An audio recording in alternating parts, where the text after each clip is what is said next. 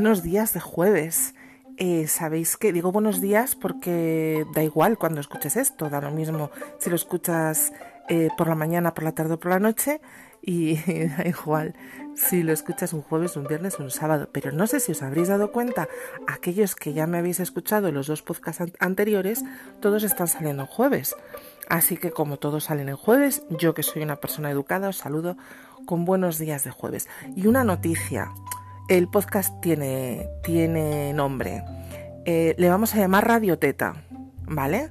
Porque bueno, soy la teta y más, y aunque luego hablemos de cosas a veces eh, que a lo mejor no tengan tanto que ver con la lactancia, lo cierto es que en principio la teta y más surge para eh, solucionar mm, dudas y para mm, sentir el apoyo de alguien durante la lactancia. Es un periodo muy sensible en el que además hay muy poca información, que la gente que a veces nos quiere apoyar y nos quiere ayudar lo hace de maneras Mm, erróneas desde viéndonos desde sus propios filtros de mitos y de y de cuestiones que a lo mejor no son muy científicas, pero son creencias que vienen ya de, tiempo atrás. Y, bueno, y, la tetaima surge para eso, surge como forma de encontrar apoyo e información válida y buena para poder continuar con nuestra lactancia mientras nosotros queremos. Y además es que lo de la radio teta, aquellas que me escucháis y que lleváis amamantando ya eh, cierto tiempo, seguramente habéis pasado por ello. O sea, quiero decir, es una, es una expresión que tiene un sentido más allá para muchas de nosotras. ¿Os habéis dado cuenta de que los niños a partir de los 8 o 9 meses hacen dos cosas?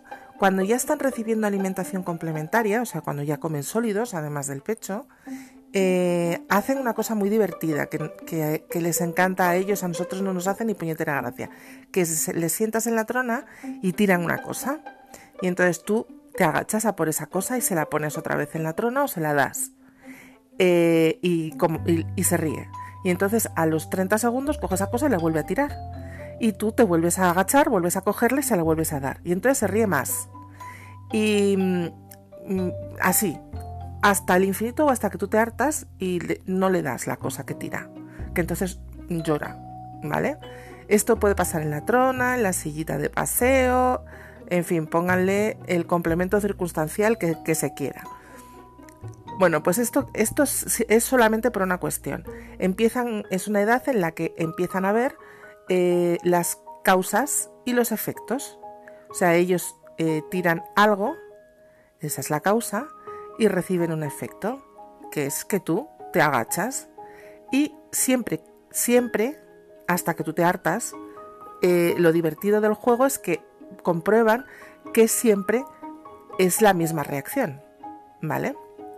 Bueno, pues al mismo tiempo pasa otra cosa, y es que te cogen la teta mientras están mamando, eh, se dan cuenta de que si, si tocan el pezón contrario al pecho del que están mamando, la leche sale mucho más deprisa.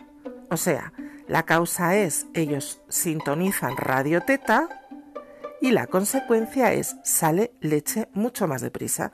Es una cuestión hormonal, que ellos no saben que es una cuestión hormonal, pero es así, al estimular el otro pezón aumentan los niveles de oxitocina y el reflejo de eyección de la leche aumenta esto para niños que ya tienen ganas de mm, mm, verlo todo y de ver qué está ocurriendo a su alrededor y quizá de ponerse a gatear, pues es muy práctico, ¿no? O sea, se ayudan. Problemas sin solución, porque ya os digo yo que no tiene solución posible. Bueno, hay varios, eh, podéis distraerles, pero es difícil, ¿eh? Em, pues que esto os lo hacen en casa, pero también lo hacen en una cafetería mientras tú te estás tomando el café. Y claro, tú puedes tapar tu pecho cuando el bebé mama con la propia cabeza del niño que mama. Pero cuando te mete la mano en la otra teta y te despelota entera, entonces ya la cuestión es más difícil, no se controla tan fácil. ¿Qué hacemos muchas veces? Bueno, pues eh, hay quien nada más que ve moverse la mano del niño pone el brazo delante del pezón que va, en el que va a sintonizar radioteta. Eh, eso funciona a veces, otras veces son más rápidos que nosotros y no lo consiguen. Sí puedo decir que es una fase. Es una fase como cuando te muerden. Eso también es muy divertido y eh, empieza un poco más adelante porque aunque con 8 o 9 meses te muerdan, como no suelen tener todavía dientes, no pasa nada. Pero con 11 o 12 meses que ya tienen los incisivos, probablemente los, los incisivos superiores y los inferiores, esto que te arrea un mordisco que a ti te duele hasta todo el cuerpo humano y que de repente les mires y se estén partiendo el culo de la risa, da como cosa. Porque tú lo que piensas es, y este cabrón, con perdón, ¿eh? que son nuestros hijos y son nuestros cabrones. Y les queremos así. Pero, ¿lo piensas o no lo piensas? A ver, aquellas de vosotras que me estáis escuchando, eh, que tengáis bebés que han mamado hasta más allá del año, seguro que os han mordido. Vamos, en un 90%. ¿No habéis pensado, ¿y este cabrón? Vale, ponedlo en los comentarios. Me, vais, me respondéis, ¿vale? En los comentarios del blog a ver si lo habéis pensado o no. ¿Cómo solucionamos ese problema? ¿Os habéis, os habéis parado a pensar? Porque el primer, la primera reacción que tenemos es apartar al bebé, apartarle hacia afuera de nuestro pecho. El problema es que, queridas, es peor porque se van a llevar el pezón con ellos, ¿vale? Cuando os muerdan, aquellas que todavía vuestro bebé no os haya mordido, prepararos porque lo va a hacer. Entonces, eh, cuando lo sintáis, lo que tenéis que hacer es empujar suavemente tampoco se trata de asfixiar al crío, suavemente la, cabeza contra el pecho. Porque cuando les interrumpáis el, flujo de aire, cuando no pueden respirar por su nariz, abrirán la boca. Y entonces ya es cuando lo podéis soltar. Normalmente con un no firme y tranquilo, así como a la quincuagésima vez mm, da resultado. Si les gritáis de repente, puede ser, hay casos en los que el bebé puede llegar a abandonar la lactancia porque se estresa, ¿vale? Y no penséis que es malo porque se ríe, es que les hacemos gracia, porque siempre que nos muerden pegamos un grito y eso es divertido, ¿vale? Para ellos, al menos, no sé.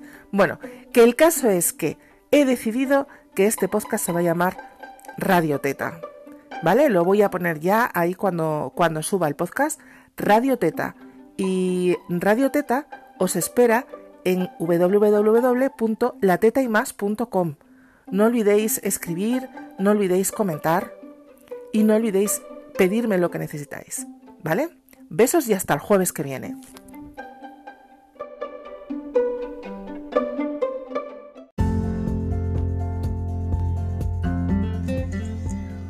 Pues cada vez que, suba un, podcast eh, recuperado de hace unos años, eh, pondré estas pequeñas colitas que voy a intentar que sean lo más lo más eh, breves posibles para eh, rectificar cosas, para actualizar cosas.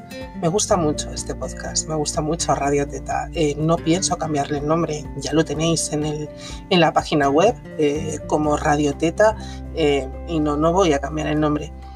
Pero, pero sí, claro, no voy a decir buenos días o buenos, buenos días de jueves. Saludaré de una forma más genérica porque, insisto, estoy, de momento hasta aquí he sacado estos tres primeros días, he sacado eh, a podcast por día, no lo sé cómo será luego, eh, pero está claro que ya no va a coincidir solamente los jueves y, por si acaso lo escuchas eh, fuera de la página web, o te diré que la dirección es diferente, www.loscirculosdelatetemas.com, ahí me puedes encontrar. Un beso y hasta el próximo podcast.